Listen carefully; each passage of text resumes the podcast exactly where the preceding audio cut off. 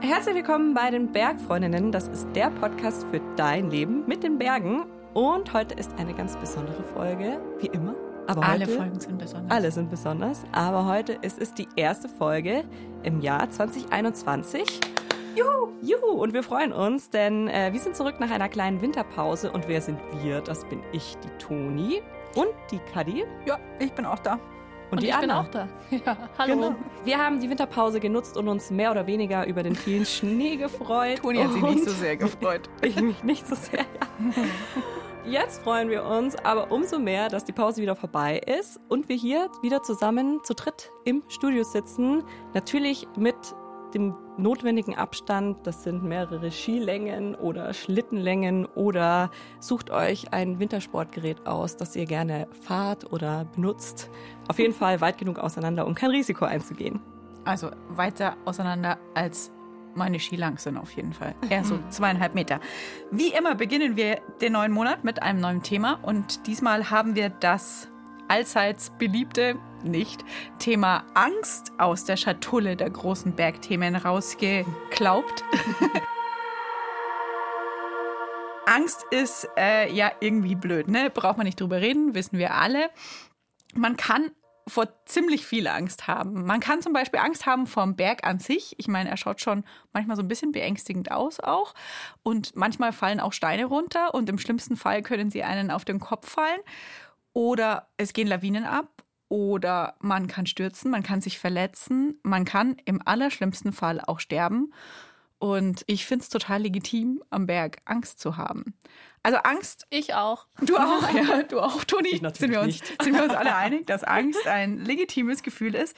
Nein, äh, klingt jetzt so lustig, aber ich glaube, jeder hat in irgendeiner Form mit dem Thema Angst zu tun. Auf jeden Und Fall. dann gibt es noch so ganz dumme Ängste ein bisschen, ne? so diese Versagensängste, diese Angst, zu schlecht, zu langsam, zu wenig fit und überhaupt einfach nicht geeignet genug für das zu sein, was man sich am Berg so vorgenommen hat. Einfach der Schiss, dass man nicht hinterherkommt zum Beispiel. Und diese ganz vielen Aspekte der Angst, die schauen wir uns jetzt im Februar genauer an. Und Anna hat angefangen mit einem Angstaspekt. Genau. Wir werden uns den ganzen Monat lang gruseln, vielleicht ein bisschen. aber heute nicht so sehr, weil ich habe für die Story keine Serienmörderin getroffen und auch kein Monster am Berg, sondern es geht um die naheliegende und wohl bekannteste der Ängste, die man so am Berg haben kann, nämlich die Höhenangst. Ja. Kennt ihr sie auch? Ja, ich kenne sie auch. Flüchtig. Ja gut, ähm, heute lernen wir sie noch besser kennen, also die sogenannten Knieschwammerl, die ja ganz bekannt sind, dass die Knie ultra zittig werden und nicht mehr einzufangen sind fast schon. Oder die volle Hose, es ist alles total bekannt bei BergsportlerInnen. Ich habe mich deswegen in der Community der Munich Mountain Girls rumgetrieben und dort die Gunvor gefunden, die uns coolerweise auf ihre Reise mitnimmt. Nämlich ihre Reise der Auseinandersetzung mit ihrer eigenen Höhenangst. Die hat sie nämlich schon vor 15 Jahren kennengelernt, genau zeitgleich mit ihrer Liebe zu den Bergen. Die kamen quasi im Doppelpack daher. Und wir zwei, wir waren miteinander unterwegs, haben uns angeschaut, ob man die Höhenangst überhaupt loswerden kann. Und außerdem hat sie mir als erstes Mal gezeigt, wie sich die Höhenangst anfühlt. Also meine Beine zittern dann auch. Ich will eigentlich weitergehen, aber ich habe das Gefühl, mein Kopf kann meinen Beinen gar nicht befehlen, weiterzugehen. Also ich denke mir immer, okay, du gehst jetzt den nächsten Schritt, aber meine Beine bewegen sich einfach nicht. Das ist halt ein Teil von mir und der Teil, der kommt halt mit auf Tour. Der ist halt mit dabei und mit dem muss ich klarkommen. Ich will ihn eigentlich manchmal gar nicht so als meinen Partner mit dabei haben, aber kann ihn auch nicht zu Hause lassen. Ich habe manchmal das Gefühl, vielleicht habe ich auch nicht so die Berechtigung, am Berg zu sein und vielleicht ist es einfach so dumm, es immer wieder zu tun, wenn man doch so viel Angst davor hat. Aber es tut mir eben andererseits auch so gut.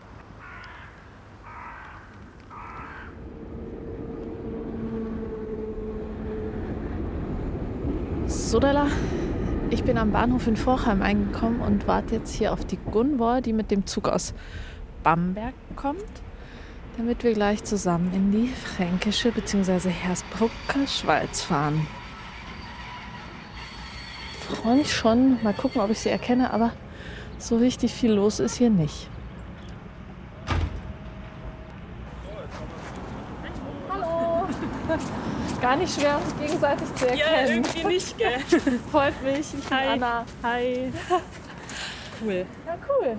Wie geht's dir? Gut. Du bist jetzt gut durchgekommen, oder? Ist total gut. So, beim Alpenmetall war richtiges Schneetreiben.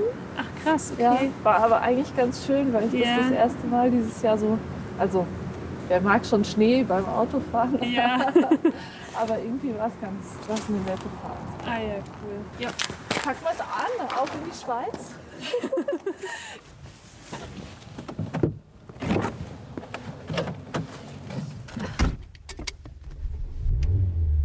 Gunvor und ich sind unterwegs in die Schweiz, in die fränkische Schweiz.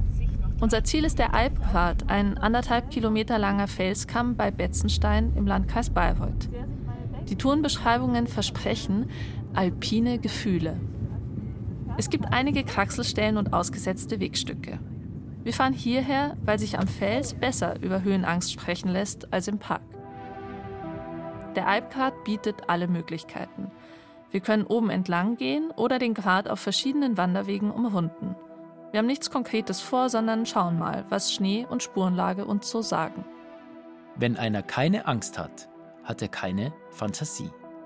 Erich Kästner. Gunvor Kraus lebt in Bamberg. Sie trägt eine Hartschelljacke in Kornblumenblau. Ihr langes braunes Haar steckt unter einer Wollmütze. Gunvor hat Höhenangst. Oder Fallangst, Sturzangst. Die Begriffe haben Schnittmengen, aber bedeuten nicht ganz das Gleiche. Was sie eint, ist großes Unbehagen, das Gefühl, manchmal einfach weder vorwärts zu können noch zurück. ich fühle mich halt irgendwie oft mit meiner Höhenangst so ein bisschen allein. Also ich weiß natürlich, dass es andere Menschen gibt, die die gleichen Probleme haben wie ich. Aber ich kenne die eben nicht persönlich und habe dann auch eben oft so Hemmschwellen, mich vielleicht mal irgendwie wie über die Munich Mountain Girls zu vernetzen und zu sagen, wir gehen gemeinsam eine Tour, weil ich eben auch immer meine Höhenangst mitbringe und ich das vielleicht auch nicht immer einem unbekannten Partner zumuten will, damit umgehen zu müssen. Beziehungsweise weiß ich ja auch gar nicht, ob die Person dann vielleicht auch ein bisschen genervt reagiert oder kein Verständnis dafür hat. Mit dieser Kombination aus großer Bergliebe und Momenten großer Angst fühlt sich die 35-jährige Lektorin, die fast alle ihre Urlaube beim Wandern verbringt, oft allein. Weil die Menschen, mit denen sie unterwegs ist, ihr Problem nicht teilen. Deshalb postet sie im August 2020 in der Facebook-Gruppe der Munich Mountain Girls. Hallo zusammen. Gibt's hier vielleicht Mädels, die trotz Höhenangst Bergtouren gehen? Ich bin öfter in den Bergen unterwegs, werde meine Fallangst aber leider nicht richtig los. Auch wenn sie nicht mehr so groß ist wie vor ein paar Jahren vielleicht. Aber ausgesetzte Stellen finde ich einfach unangenehm, außer ich habe ein Drahtseil oder einen Felsen zum Festhalten. Wie geht ihr damit um? Arbeitet ihr daran konkret und hat vielleicht sogar jemand schon mal ein Training oder ähnliches gemacht, um die Angst loszuwerden? Der Post ist zwar nicht Gunvors erster Schritt auf dem Weg weg von der Höhenangst, aber ein wichtiger. Der Thread explodiert. Viele aus der Gruppe melden sich mit ihren eigenen Erfahrungen. Einige erzählen ganz bildhaft, wie sich die Höhenangst für sie anfühlt. Manchmal fühlt sich Angst an, als würde jemand mit Winterstiefeln auf meinem Brustkorb stehen. Und manchmal fühlt sich Angst an, als würde, würde mein Kopf brennen. Mir wird schwindelig, wenn es an der Seite steil runtergeht. Ich habe auch die ein oder andere Tour deshalb schon abbrechen müssen. Und es fühlt sich an, wie als würde ich das Gleichgewicht verlieren, weiche Knie. Und angenommen, man würde zum Beispiel über einen Abgrund gehen auf einer Brücke, dann müsste ich genau in der Mitte gehen. Ist auch total irrational, ne? als wäre man ohnmächtig. Es ist wie ein Stillstand, fühlt sich richtig scheiße an. Aber Höhenangst hat auch noch was anderes. Irgendwie mit diesem Blick in die Tiefe hat es was zu tun, dass es einen dann so nach unten zieht, wenn man runterschaut. Und also ich kann da nicht richtig glauben, dass es wirklich so weit runter geht. Will auch ausprobieren, ob das stimmt. Und dann zieht es mich so richtig runter in die Tiefe. Und auch davor habe ich irgendwie Angst. Am Wanderparkplatz direkt an der A9 werfen wir gemeinsam einen Blick auf das, was vor uns liegt. Gunvor schaut sich die Tourenbeschreibung an. Den Link zum Alpquad findet ihr übrigens in den Show Notes. Ja gut, okay, wenn ich mir das durchlese, dass hier so Trittsicherheit und Schwindelfreiheit erforderlich ist und Höhenangst jedoch kann einem den Spaß auf dem Felsenkamm gehörig verhageln. Da wird mir dann manchmal schon so ein bisschen mulmig. Mhm. Beziehungsweise steht dann ja auch hier mal blickt ihr hinab in schwindelerregende Tiefen. Ähm, der Pfad verlangt auch wieder ein wenig Kraxelei. Das sind schon alles so Formulierungen, wo ich dann immer, wenn ich so eine Tourenbeschreibung lese, drüber nachdenke, ob das jetzt irgendwie zu viel ist, was ich so von mir selbst fordere. Und gibt es auch Schlagworte, die für Entwarnung sorgen bei dir? Gibt es was, wonach du Ausschau hältst? Also wenn ich weiß, es gibt ausgesetzte Stellen, dann sorgt für mich so ein bisschen für Entwarnung, ähm, wenn Drahtseilversicherungen da sind oder wenn dort steht, es ist eine leichte Kraxelei, bei der man auch mal Hand anlegen muss, weil für mich ist Sicherheit vermittelt, was in der Hand zu haben. Mhm. Also ich stehe einfach ungern am Abgrund ganz frei und habe nichts in der Hand. Aber sobald ich weiß, okay, da ist ein Drahtseil, an dem ich mich so entlanghangeln kann, dann fühle ich mich eigentlich ganz sicher. Angst ist die andere Hälfte von Mut. Reinhold Messner. Wenn der Messner das sagt, wundert es nicht, dass in der Berggruppe bei Facebook so offen über Angst gesprochen wird. Was er sagt, bedeutet ja kein Mut ohne Angst. Beim Lesen über die Angst und vor allem über die Angst am Berg begegnet man immer wieder der Haltung, die die Angst als Tip-Top-Bergpartnerin lobt. Sie bewahrt uns vor Unfug, sie hilft uns, im Hier und Jetzt zu sein und lenkt unsere Aufmerksamkeit. Aber so einfach ist es nicht. Eine Bergpartnerin, die sich anfühlt, als stünde sie auf dem Brustkorb, die einen oder eine einfrieren lässt oder zittern. Wer will das schon? Und das Schlimmste? Man wird die Angst nur ganz schwer los. Das ist halt ein Teil von mir und der Teil, der kommt halt mit auf Tour. Der ist halt mit dabei und mit dem muss ich klarkommen. Ich will ihn eigentlich manchmal gar nicht so als meinen Partner mit dabei haben, aber kann ihn auch nicht zu Hause lassen. Wir gehen auf einem Wirtschaftsweg durch den Wald Richtung Alpgard. Es liegen 20 cm Neuschnee und es waren den Fußtritten nach heute schon zwei Menschen hier unterwegs. Eine Spur für Gunvor, eine für mich. Wir machen noch mal Halt, um die Gamaschen anzuziehen, weil sonst hätten wir in fünf Minuten nasse Füße. Es geht bergauf. Aha, aha. Siehst du es auch? Ja, da ist es also. Da steht ein Schild. Alpine Gefahr. Trittsicherheit und Schwindelfreiheit erforderlich. Betreten auf eigene Gefahr. Das große rote Schild kennen wir aus den Alpen. Die betreffenden Wege sind meist schwarz markiert, bedeuten also anspruchsvollere Bergwanderungen. Für einen Weg durch den Wald, irgendwo in den bayerischen Mittelgebirgen, auf nicht einmal 600 Metern, in jedem Fall ungewöhnlich. Also die zwei Spuren da vor uns, die scheinen da jetzt ein Stück weiter hoch noch gegangen zu sein. Aber vielleicht sind sie auch hoch und wieder runter da, ne? Ja, vielleicht haben sie sich auch angeguckt und haben sich dann dagegen entschieden. Könnte ich mir vorstellen, dass wir das genauso machen. Wäre möglich. okay, schauen wir mal. Ja. Okay, irgendwie ist diese Situation wirklich schön. Gunvor und ich kennen uns kaum. Bisschen gechattet, ein bisschen telefoniert und wir haben uns auf einer halben Stunde Autofahrt der gemeinsamen Schwärmerei fürs Piemont hingegeben. Anlass unseres Ausflugs ist der Austausch über Gunvors Höhenangst und darüber, dass sie sie manchmal daran hindert, das zu tun, worauf sie Lust hat sich neuen Leuten anzuschließen oder Touren alleine zu gehen. Und jetzt stehen wir hier fünf Meter hinter dem Warnschild vor den alpinen Gefahren. Es liegt Schnee, es wird sicherlich mal rutschig sein, aber wir haben beide einfach Lust. Und ich glaube, wir vertrauen einander. Und wir können noch ein Stück hochsteigen, oder? Mhm. Aber wir machen keinen Quatsch, ne? Wir machen keinen Quatsch. Wir wissen, dass wir an zahlreichen Stellen den Kart verlassen und wieder hinab auf den Waldweg können, der drumherum führt. Wir wissen auch, dass wir jederzeit umkehren können. Ich habe so das Gefühl, Gunvor lotet heute vielleicht ihre Komfortzone ein bisschen aus. Allgemein sagt sie, sie fürchtet sich eher vor dem Stürzen als vor der Höhe. Also macht es erstmal keinen Unterschied, ob Mittel- oder Hochgebirge. Bei letzterem heißt es nämlich, dass oberhalb der Baumgrenze oft ein Schwindel entsteht, weil dem Auge im seitlichen Sichtfeld Fixpunkte fehlen. Dennoch helfen die Bäume auch hier und heute. Ja, es war halt jetzt gerade eine bisschen abschüssige Stelle. Also links ging es runter. Auf den Felsen selbst liegt relativ viel Schnee. Das heißt, man weiß eigentlich auch nicht so richtig, was drunter ist, wo man hintritt. Und dann war aber rechts glücklicherweise ein Baum, an dem ich mich so ein bisschen festhalten konnte. Und dann ging es eigentlich recht schnell, aber mir ist dann trotzdem kurz mulmig. Mhm. Genau. Ja, das, ähm, das waren jetzt so was würde ich sagen, vielleicht so fünf Schritte, die so ein bisschen genau. quasi ja. unter Vorbehalt? Voll, genau. Ja. Das trifft es ganz gut. Mhm. Jetzt, wo ich dich so beobachtet habe, bist du dann eher diejenige, die sagt, aha, das ist jetzt was, aber ich zieh's durch. Ich glaube, es kommt total auf meine Tagesform an. Also jetzt zum Beispiel in der Situation habe ich es mir kurz angeguckt, dachte mir so, okay, da machst du jetzt drei Schritte und gehst durch. Aber es gibt auch Situationen, in denen ich zu lange zögere und zu lange drüber nachdenke. Dann schaue ich nach unten, dann schaue ich mir an, wo ich hintreten müsste, sehe aber, dass es relativ rutschig ist und dann macht der Kopf zu. Und dann brauche ich erstmal relativ lang, also schon ein paar Minuten, bis ich mich davon überzeugen kann, weiterzugehen.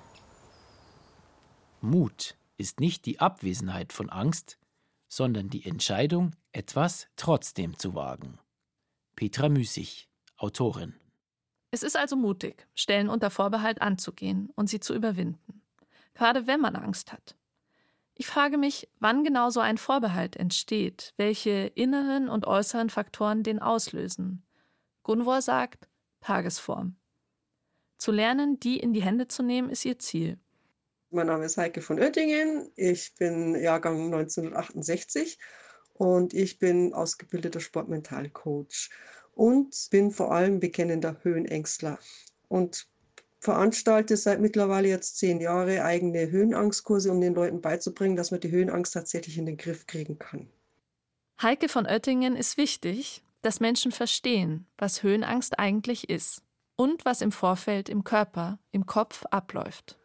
Also Höhenangst ist eine biochemische Reaktion, wenn man es mal so nimmt, wie alle Ängste. Also unter Höhenangst versteht man, dass jemand sich nicht wohlfühlt, ein Unwohlsein entwickelt, wenn er zum Beispiel auf den Stuhl steigt. Kann auch schon passieren, dass da eben, dass man sich nicht wohlfühlt und Angst bekommt. Oder eben, wenn man in den Bergen unterwegs ist, an ausgesetzten Stellen, ob die einseitig oder zweiseitig sind. Äh, muss auch gar nicht ausgesetzt sein. Ein schmaler Pfad und es geht steil, berg, äh, also seitlich irgendwie steil runter, kann tatsächlich so eine Höhenangst, Sturzangst ausgelöst werden. Zurück im Wald in der fränkischen Schweiz. Teepause. Mega. So eine schöne Winterlandschaft. Wir genießen den Ausblick auf den riesigen Wald. Nichts als verschneiten, hügeligen, lichten Laubwald. So gar nicht alpin. Ziemlich märchenhaft. Ein heimliches Ziel, wo du sagst, oh, wenn ich das mal gehen könnte, das wäre das Nonplusultra. Also jetzt keine bestimmte Tour, aber ich würde total gern tracken gehen in Nepal. Und da ist aber natürlich auch die Überlegung, welche Tour kann man gehen? Wo würde man sich vielleicht unsicher fühlen? Genau, aber das wäre so ein großes Ziel, das auf jeden Fall mal gemacht zu haben.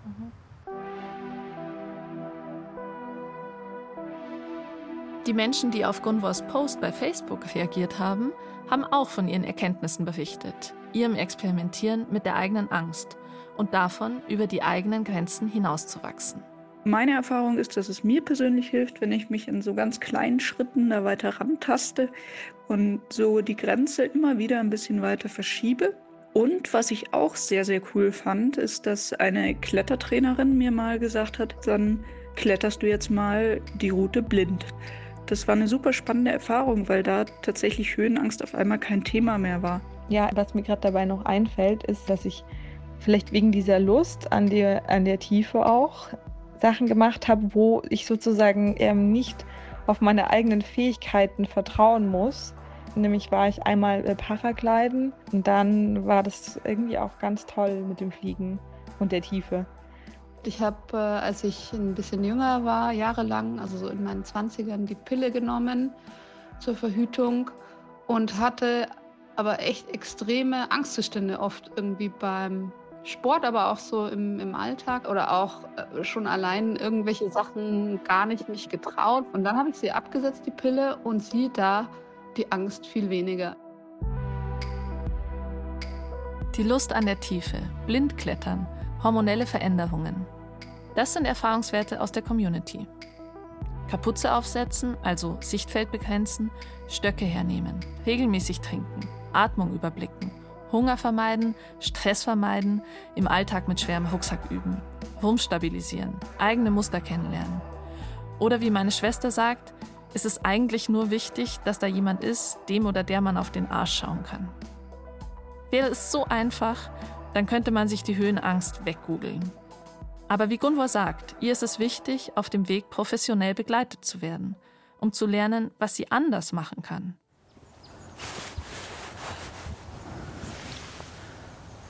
Auf dem Alpquad kommen wir auch an eine Grenze. Gefühlt so eine Kletterstelle im dritten Schwierigkeitsgrad. Ganz kurz nur. Wir überlegen, wie wir die angehen können. Habe ich nicht den Eindruck, dass das. Also, hier ist noch eine Stufe, die sich gut anfühlt, aber die ist natürlich weit weg. Und dann habe ich mich gefragt, ob du da ein bisschen reinsteigen könntest. Wir stehen vor einer grauen Felswand von vielleicht vier Metern Höhe. Eigentlich ist sie griffig, aber halt voll zugeschneit. Da müssen wir jetzt hoch. Ich sehe halt nicht so richtig, was ich eigentlich greifen kann. Auf halber Höhe steht auf einem Vorsprung ein Baum, dessen Wurzeln gut zu greifen wären, aber man kommt noch nicht hin. Das Stück Vorderwand ist ziemlich abschüssig und der Schnee darauf ist festgetreten und glatt. Beziehungsweise kann ich das auch gar nicht so richtig greifen.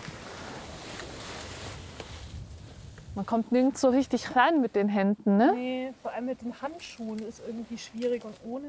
Ohne ist es zu kalt. Also dann hat man aus anderen Gründen keine Kraft oder keinen Griff.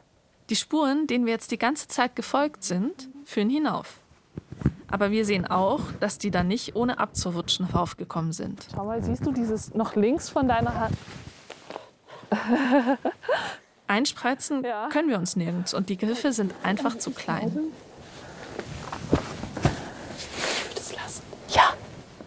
Ich glaube, ich würde es auch lassen. Wie vereinbart machen wir keinen Quatsch. Wir wollen ja auch nur über die Angst reden. Erleben will keine von uns sie heute. Wir gehen also ziemlich bequem um den Felsen herum. Dahinter kehren wir dann auf den Grat zurück. Ich glaube schon, dass mir ein Kurs, also vor allem ein praktischer Kurs, was bringen könnte, um sich vielleicht auch so mit anderen auszutauschen, die das gleiche Problem haben, aber um auch einfach mit einem professionellen Trainer an so einer Stelle zu stehen und so ein bisschen eine Anleitung zu bekommen, wie gehe ich denn jetzt an der Stelle damit um.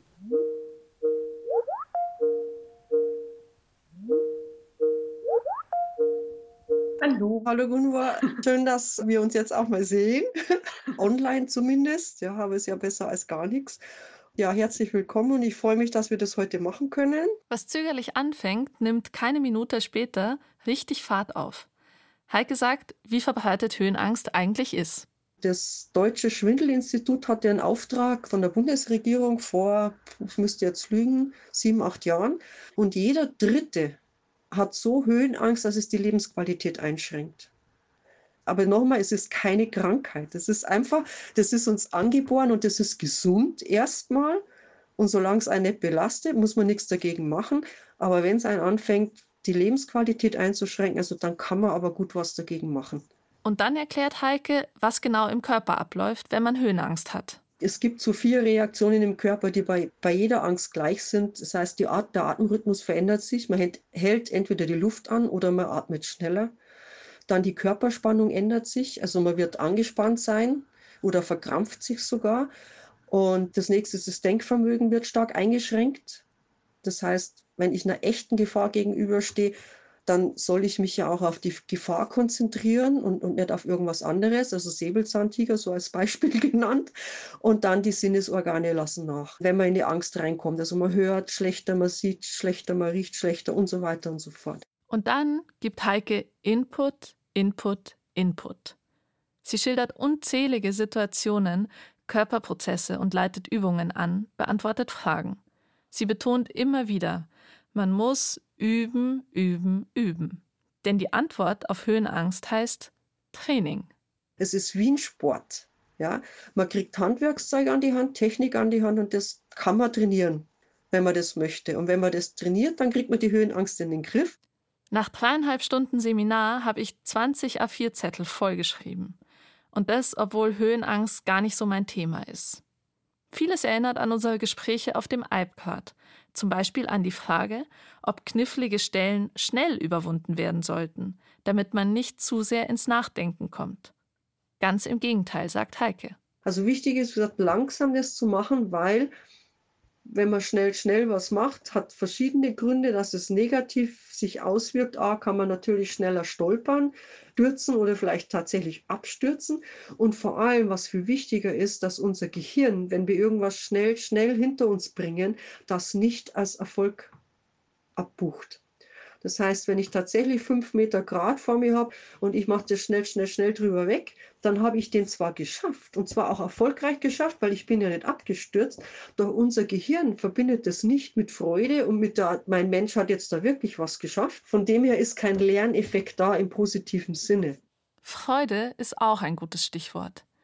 Sie ist ja der Grund, weshalb Menschen mit Bergliebe und Höhenangst sich immer wieder fürchten.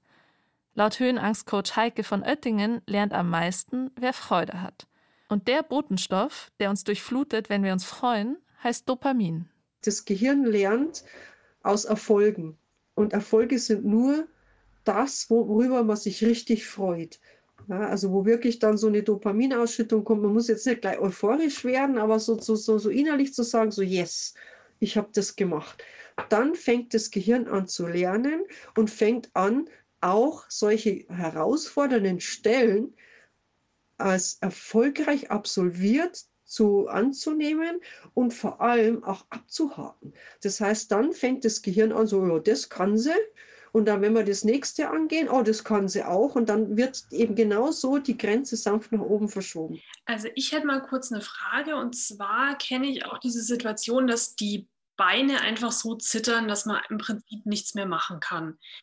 Und ich weiß, dass es bei mir dann schon hilft, wenn ich mich zum Beispiel einfach mal kurz hinsetze oder mich an irgendeine sichere Stelle quasi bringe und mal kurz durchatme. Aber es gibt ja auch so Situationen, in denen das eigentlich nicht möglich ist. Also ich stelle mir jetzt vor, ich bin irgendwo am Berg, wo es so eine kleine Kraxelei gibt. Hinter mir sind vielleicht noch irgendwelche Leute dann muss ich mich da auch noch festhalten, was halt irgendwie nochmal Kraft erfordert und wodurch es bei mir dann oft schlimmer wird, weil ich eben mich noch mehr verkrampf, um jetzt quasi da nicht irgendwo abzurutschen. Und die Leute kommen an mir jetzt auch nicht vorbei. Was mache ich denn in so einer Situation? Wenn du sagst, ich bin hier, weil ich meine Höhenangst in den Griff bekommen möchte und ich trainiere das. Ja, und ich bin dabei, das zu verbessern, um mich permanent zu verbessern und permanent diese Sache besser in den Griff zu kriegen. Die werden einen heiden Respekt haben, weil jeder Mensch hat an irgendeiner Phase Angst. Vielleicht nicht in der Höhe, vielleicht keine Höhenangst, vielleicht keine Sturzangst. Wenn einer zu mir sagt, ich habe überhaupt keine Angst, dann sage ich, mit dir stimmt irgendwas nicht. Ja, also jeder Mensch weiß, was Angst bedeutet. Und wenn du dann auch noch an so einer Stelle bist, werden die einen heiden Respekt davor haben, dass du es angehst. Weil sie vielleicht Ängste haben, die sie nicht angehen. Weil sie es ja vermeiden lässt. Am iPad begegnen wir erst ganz am Schluss zwei anderen Leuten. Unsere kleine Tour geht genauso einsam zu Ende, wie sie begonnen hat. Wir sind so vertieft ins Gespräch, dass wir aus Versehen sogar eine Extrarunde drehen, einmal im Kreis laufen aber eigentlich ja umso schöner, je länger wir uns an diesem zauberhaften Fleck in der fränkischen Schweiz herumtreiben. Schnee oder nicht, Höhenangst oder nicht, Pandemie oder nicht, es müssen überhaupt nicht immer die Alpen sein. Wie ging es dir jetzt nach unserem Päuschen noch? gut. Also war alles gut. Manchmal ein bisschen rutschig, aber alles im, im machbaren Rahmen. Ja. wann bist du anfälliger für Angstmomente und wann bist du weniger anfällig? Ich glaube, dass es ein totales Selbstbewusstseinsthema auch ist. Also wenn es mir in der Phase sehr gut geht, dann laufen die Bergtouren auch besser. Wer muss jetzt anfangen zu reden? Vorbei? Immer die, die fragt. Immer die, die fragt. Gut, ich fange an. Ich habe mir Notizen gemacht. Ich auch. Ganzen Haufen. Ich fand es sehr spannend. Zum einen, weil Gunvor einen sehr schönen Namen hat, der aus Norwegen ist, hast du gesagt, gell? Ja, genau. Oder aus Bamberg kommt, aus meiner Heimat. Aber das tut alles nichts zur thematischen Sache. Deswegen äh, komme ich zum Thema. Zum Thema Höhenangst an sich kann ich gar nicht so viel sagen, aber zum Thema Angst und zwar bei mir in Bezug auf Mountainbiken und in Bezug auf technische Stellen. Und Ja. da waren voll viele Dinge dabei, die sich darauf super übertragen lassen. Ne? Ganz am Ende ging es jetzt irgendwie um die Tagesform Mhm. ähm, und um selbst, selbst, sie hat gesagt, Selbstbewusstsein. Ich finde auch Selbstvertrauen. Selbstvertrauen, sich selber zuzutrauen, das zu können. Ja. Ich habe, glaube ich, weder so richtig Angst vor Höhe, noch so richtig Angst vor Verletzung. Keine Ahnung, vor was ich so richtig Angst habe. Ich glaube, dahinter steht immer mein Gefühl, eine Situation nicht unter Kontrolle zu haben Mhm. und mir meiner selbst nicht sicher zu sein, ob ich das wirklich kann. Das fand ich total spannend. Und deswegen kann ich voll nachvollziehen, was sie gesagt hat, auch dieses zu lange Zögern. Man macht es beim Mhm. Mountainbiken zum Beispiel oft so, dass man an eine schwierige, also wenn man einen Kurs macht, fährt man an eine schwierige technische Stelle hin, dann legt man die Fahrräder hin, dann geht man gemeinsam dahin und schaut sich diese Stelle eine halbe Stunde lang an und bespricht, wo man da jetzt wie runterfährt. Und ich denke mir jedes Mal, Leute, nicht machen, einfach nicht machen. Lass es uns doch einfach fahren, weil mich verunsichert es eher. Man wird durch Angst manchmal zu vorsichtig. Also diese Sache Commitment. Ich Ja. muss überzeugt sein, das zu machen. Und das kann ich auch. Jetzt komme ich wieder aufs Mountainbiken. Entschuldigung. da kenne ich es genauso, weil wenn man über einen Sprung drüber springt und man fährt schon so langsam hin, dann hat man nicht die nötige. Also man, es gibt Dinge, für die braucht man einfach Geschwindigkeit und den Willen, das Ja. zu tun. Ja. Ja, verstehe. Mhm. So. Und Ja. deswegen, huch, jetzt habe ich mein Wasserglas äh, umgestoßen fast. Ähm, aber das, da, da steckt voll viel drin, obwohl es, glaube ich, eine andere Art der Angst ist, Mhm. würde ich behaupten. Boah, so tiefenpsychologisch mit mir selbst bin ich gar nicht eingestiegen. Das ich macht hab, nichts. Ich habe aber mir auch Notizen gemacht und ich habe dauernd Mut aufgeschrieben, weil ich finde Gunvor sau mutig. Muss ich ganz ehrlich sagen. Mhm. Weil ich habe mir die ganze Zeit gedacht, naja, warum macht sie das denn dann auch? Warum macht sie das denn dann auch? Man kann doch auch Langstrecken wandern oder einfach ein bisschen weniger alpin gehen oder so. Mhm. Ja, und dann dachte ich mir so, ja, weil sie einfach sau mutig ist und es einfach verändern möchte. Ja. Und da habe ich wirklich Gunvor vollsten Respekt, weil ich mich auch die ganze Zeit gefragt habe, ob ich vielleicht Höhenangst habe und auch ganz kurz so mit Anna äh, gesprochen habe währenddessen und gefragt habe, hey, wie, woran erkennt man denn, dass man Höhenangst hat? Ich wüsste gar nicht, ob ich und äh, festgestellt habe, dass es kann gut sein, dass ich Höhenangst habe, aber ich bin vielleicht noch nie in eine Situation gekommen, wo ich das voll gemerkt habe, weil ich sie von vornherein vermeide und gar nicht den Mut habe, mich dieser Angst zu stellen. Und deswegen wirklich, ähm, ich habe vollsten Respekt vor allen Menschen, ähm, die das so super konfrontativ angehen wollen, auch wie Gunvor und sagen, hey, ich mache einen Kurs und ich möchte das verändern, weil ich habe Ziele und da steht mir meine Angst entgegen und ähm, das muss ich jetzt einfach angehen. Also das finde ich wirklich richtig, richtig gut. Ich finde es voll schön, dass du das betonst, Toni. Also ich fand das auch ganz toll, dass Gunvor einfach richtig, richtig Lust auf Auseinandersetzung hat. Voll und es ist nicht nur die Angst ist da, sondern man hat ja auch oft die Angst, sich mit der Angst auseinanderzusetzen. Ne? Und was ich auch noch nie so wirklich, also als, als Heike das dann gesagt hat, ist mir das natürlich auch bewusst geworden, weil ich es von mir selber auch an bestimmten Stellen kenne. Aber ähm, ich habe die Angst immer hauptsächlich als total psychisch gesehen und noch nie die Angst als so super physisch auch betrachtet. Und da ist jetzt eine Frage, die ich so mitnehme und mich auch interessiert, ob wir es vielleicht in den nächsten Folgen rausfinden, was ich denn zum Beispiel als Begleitung tun kann, wenn ich schon merke, dass jemand total ähm, ängstlich wird und vielleicht total verkrampft ist, wie ich eingreifen und helfen kann und was da vielleicht auch gewünscht ist an Hilfe. Ja, ich finde das total eindrucksvoll, auch wie sie erklärt hat, dass einfach der körperliche Prozess dann ab einem gewissen Zeitpunkt in seinen Bahnen verläuft und dann machen die Sinne zu. Ne? Mhm. Das kennt man ja auch, also sowohl von sich selber, aber als auch in der Wahrnehmung von äh, Personen, die, die gerade eine starke Angst erleben, dass, dass deren Aufmerksamkeit einfach sehr, sehr Mhm. reduziert ist. Mhm. Und dann ist es natürlich voll schwierig, au außenstehend irgendwie den Input zu geben, der das heilt oder so, aber man kann natürlich da sein. Mhm. Ja. Super spannend. Ich glaube, wir können nächste Woche noch über jede Menge Zeug reden. Das glaube ich auch. Ähm, Zeug ist super, super Teaser für euch. Schaltet, äh, hört euch nächste Woche im Podcast wieder an. Es geht um Zeug. Nein, aber was wir jetzt noch nicht besprochen haben und was ich glaube, was schon auch noch super spannend ist als Aspekt, ist, wo kommt es denn her? Also warum haben manche Menschen mehr Angst und andere weniger? Ist es Ja. Typsache? Ist es anerzogen? Ist es ein Erlebnis, was dich total krass beeinflusst? Haben wir alle eine Tasse voll Angst und sie ist einfach unterschiedlich verteilt? Genau, ja, und auch ganz irrational portioniert. Also äh, eine ganz gute Freundin von mir hat höllische Angst vorm Schlittenfahren, ist aber leidenschaftliche Motorradfahrerin. Ja, ja genau. rationales Angst glaube ich selten. Ja, und auch das würde uns von euch allen total interessieren. Wie immer für die nächsten Folgen freuen wir uns sehr, sehr auf und über euren Input. Wie immer gerne per Sprachnachricht an die 0151 12 19 4 mal die 5 oder auch per Mail an bergfreundinnen.bayern2.de. Und diesmal die Frage, wovor fürchtet ihr euch denn am Berg? Und wie findet ihr das eigentlich? Also findet ihr, dass die Angst eine gute Begleiterin ist oder wollt ihr sie lieber loswerden? Und was die Angst anbelangt, haben wir sogar noch einen kleinen Hörtipp für euch. Das österreichische Magazin Bergwelten hat auch einen Podcast und die hatten auch schon eine Folge zur Höhenangst. Da war Simon Messner zu Gast. Das ist der Sohn von Reinhold Messner, wie ihr euch vielleicht schon gedacht habt. Hört da mal rein, es lohnt sich auf jeden Fall. Redaktion und Regie für diese schöne Folge hat Sebastian Nachbar gemacht. Autorin war die Anna Hatzelek. Ton und Technik war Regina Stärke verantwortlich. Die Musik, jetzt versuche ich hier Annas Handschrift zu lesen auf meinem Zettel. Sag du mir doch, wie die heißen. Zu, irgendwas mit Z. Zu? Zulu. Zulu, aus Würzburg. Genau. Aus Würzburg, in der Nähe von Bam. Ja, immerhin in Franken. Egal. die anderen Bergfreundinnen außer Anna sind übrigens Toni und ich, die Kathi. Und ähm, wir sind ein Podcast von den Munich Mountain Girls, der On- und Offline-Community, bei der ihr gerne mal vorbeischauen könnt, wenn ihr auch mit Höhenangst struggelt oder ähnlichem. Und von Bayern 2. Wir freuen uns schon auf nächste Woche. Gibt Sehr. noch so viel zu besprechen. Auf jeden Fall. Bis dann. Ciao. Dann.